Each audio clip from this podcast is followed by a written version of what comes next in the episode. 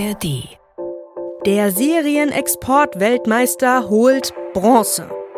Ja gut, sportlich gesehen ist das schon eine kleine Enttäuschung. Aber wenn die Serie schon fast 20 Jahre her ist, dann ist der dritte Platz vielleicht doch gar nicht so schlecht. Was redet sie da, fragt ihr euch. Ich rede über die deutsche Wirtschaft. Ja, Exportweltmeister war Deutschland nämlich zwischen 2003 und 2008. Seitdem wurden China und die USA immer dominanter und sind kaum noch einzuholen. Dennoch sind Exporte immer noch eine wichtige Stütze der deutschen Wirtschaft, aber die bekommt aktuell eher negative Schlagzeilen ab. Rezession, Deindustrialisierung und eine äußerst schwache Konjunkturprognose für das laufende Jahr. Ein Wirtschaftsminister Habeck, der die Lage en passant als dramatisch schlecht bezeichnet, und ein Finanzminister Lindner, der sich über das erwartete Wirtschaftswachstum von 0,2 Prozent so echauffiert. Und damit werden wir wieder in der Schlussgruppe der entwickelten Wirtschaftsnationen sein. Ich weiß nicht, wie äh, Ihnen und euch das geht. Hm. Ich finde das nachgerade peinlich. Ich weiß nicht, wie es euch geht. Ich finde das verwirrt, denn von wegen Schlussgruppe erst gestern kam die Meldung, dass Deutschland nach den USA und China wieder die drittgrößte Volkswirtschaft der Welt ist. Das meinte ich eben mit Bronzemedaille. Und an der Börse geht die Post ab. Der DAX fabriziert gerade Rekordstände in Serie und viele Unternehmen verdienen ausgezeichnetes Geld. Wie passt da rein, dass nun noch die beiden Minister, die für die Ressorts Wirtschaft und Finanzen zuständig sind, in diesen Abgesang mit einstimmen? Deshalb gehen wir jetzt mal zwei Schritte zurück und schauen uns die Lage ganz ausgeruht an. In dieser Folge 10 Minuten Wirtschaft, heute mit mir Astrid Kühn. Gesprochen habe ich mit meinem Kollegen Markus Plettendorf und wenn ihr dranbleibt, dann erfahrt ihr in nur 10 Minuten, ob unsere Wirtschaft wirklich in Gefahr ist oder ob hier auch ein bisschen schwarz gemalt wird. Hallo Markus. Hallo Astrid. So, was denn nu? Sekt oder Selters? Tja, klingt jetzt ein bisschen verwirrend. Beides, Schorle. Ja, also es ist wirklich so. Wir haben auf der einen Seite viele Unternehmen, die wirklich satte, satte Gewinne machen. Ähm, aber es gibt eben auch die andere Seite, massive Probleme, die die Wettbewerbsfähigkeit deutscher Firmen einschränken.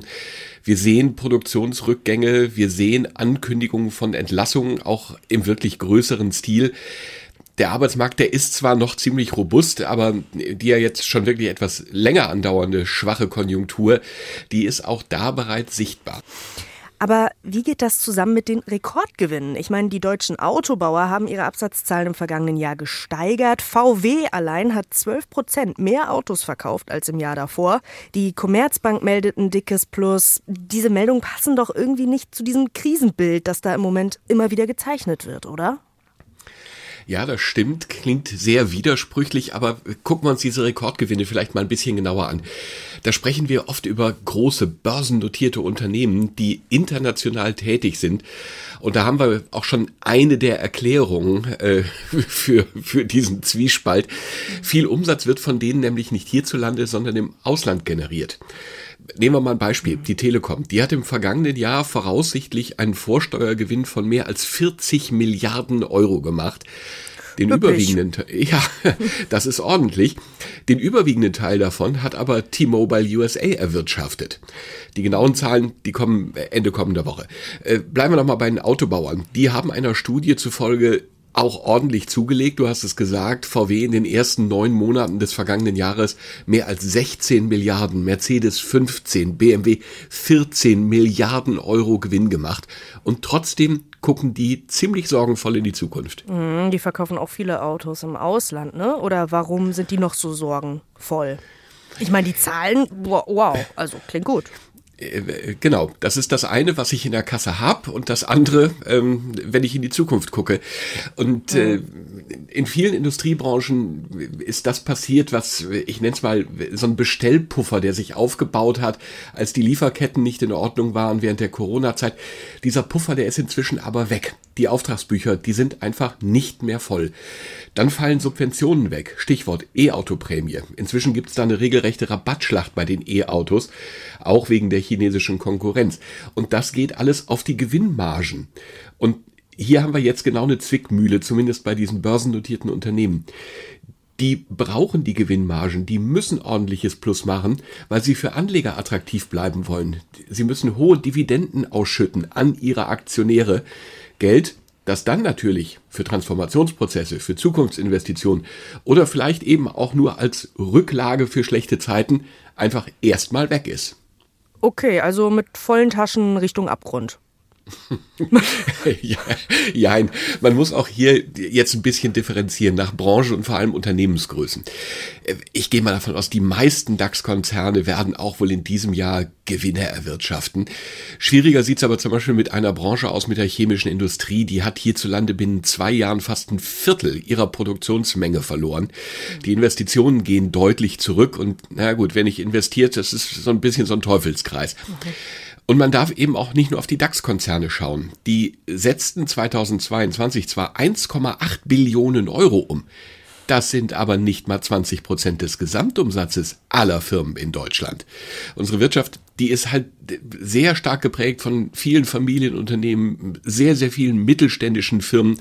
Der Dienstleistungssektor hat inzwischen große Anteile am Bruttosozialprodukt. Und äh, ja, dieser Dienstleistungssektor, der verkauft und produziert häufig eben nicht im Ausland. Okay, und Kommen daher auch diese schwachen Konjunkturaussichten? Auch im europäischen Vergleich steht Deutschland da ja eher schlecht da, um nicht zu sagen überhaupt nicht gut. Und ich erinnere mich an Habeck und Lindner, die sich da ja hm, gerade kürzlich auch sehr drastisch geäußert haben. Ich glaube, Lindner hat sowas gesagt wie, das ist peinlich. Hm. Ja, ob das jetzt peinlich ist, ich weiß es nicht. Äh, ich glaube nicht, dass unsere mittelständische Struktur das wirkliche Problem darstellt. Vielmehr waren und sind wir immer noch sehr, sehr stark von Exporten abhängig. Und die Weltkonjunktur, die läuft eben nicht wirklich rund. Märkte in anderen Ländern schotten sich ab, bevorzugen einheimische Firmen, haben satte Konjunkturprogramme. Äh, wir haben gestiegene Zinsen. Das bremst die Investitionsbereitschaft. Der Staat, der hält an der Schuldenbremse fest, streicht Förderprogramme. Ich habe es gerade gesagt, und im Ausland gibt es milliardenschwere Förderprogramme. Mhm. Das verschiebt einfach Grenzen und äh, die, die Wettbewerbsfähigkeit. Energie ist nach wie vor teuer hier in Deutschland, in Europa und viele Firmenlenker sind jetzt einfach unsicher, ob sich das denn langfristig ändern wird. Stichwort, äh, kriegen wir genug äh, Wasserstoff, wie teuer wird der denn? Und vor diesem Hintergrund, da investiert man einfach lieber erstmal nicht oder, wenn man es dann eben kann, woanders. Okay, Markus, was steht denn jetzt unterm Strich? Hopp oder top? Ich nagel dich jetzt nochmal fest, ganz gemein. Das kannst du gerne versuchen, äh, wird dir in diesem Fall nicht gelingen. Ich habe zwar mehrere Glaskugeln, aber diese hier, die bleibt jetzt trüb, weil es einfach auch sehr, sehr, sehr, sehr viele Faktoren gibt, die wir ja gar nicht beeinflussen können in Sachen Weltkonjunktur. Äh, was passiert bei einem Regierungswechsel in den USA? Bleibt der Inflation Reduction Act, äh, wird weiter viel Geld in, in äh, Umweltschutzmaßnahmen, in grüne Technologien investiert oder eben nicht mehr. China ist ohnehin eine ne Blackbox, da weiß keiner, was da genau passiert und mit wie vielen Subventionen und staatlichen Anordnungen was äh, angeschoben oder abgestellt wird. Also äh, die Glaskugel bleibt jetzt einfach nochmal trüb. Kein Talk mit dir ohne Glaskugel am Ende. Vielen Dank für den Blick, lieber Markus. Gerne. Tja, schwieriger Ausblick, da hat Markus schon recht. Stellt sich die Frage, was die Herren Habeck und Lindner, ich meine, immerhin sitzen die an nicht ganz unwichtigen Positionen, könnte man sagen, was die statt zu granteln nun politisch vorhaben. Kommende Woche will Habeck den Jahreswirtschaftsbericht vorstellen und damit auch Ideen, was gegen die schwächelnde Konjunktur zu tun ist. Habeck kann sich ein staatliches Sondervermögen für Investitionen vorstellen und würde es dafür auch mit der Schuldenbremse mal nicht so eng sehen, denn für so ein Sondervermögen bräuchte es schon einen ordentlichen Schluck aus der Schuldenpulle. Aber ihr erinnert euch an den Knatsch, da hat sein Koalitionsspezi Lindner natürlich was dagegen. Vertrackte Nummer. Und darüber haben wir auch schon mal eine Folge gemacht mit dem, wie ich finde, fantastischen Titel Was wollen Schuldenbremse? Wenn euch das interessiert, dann hört doch noch mal rein. Ist zwar schon etwas länger her, aber Folgen von 10 Minuten Wirtschaft werden niemals schlecht. Wenn ihr uns abonnieren wollt, dann tut das gerne. Dann hören wir uns auch schon nächste Woche wieder. Ich bin Astrid Kühn und wünsche euch ein schönes Wochenende. Ciao.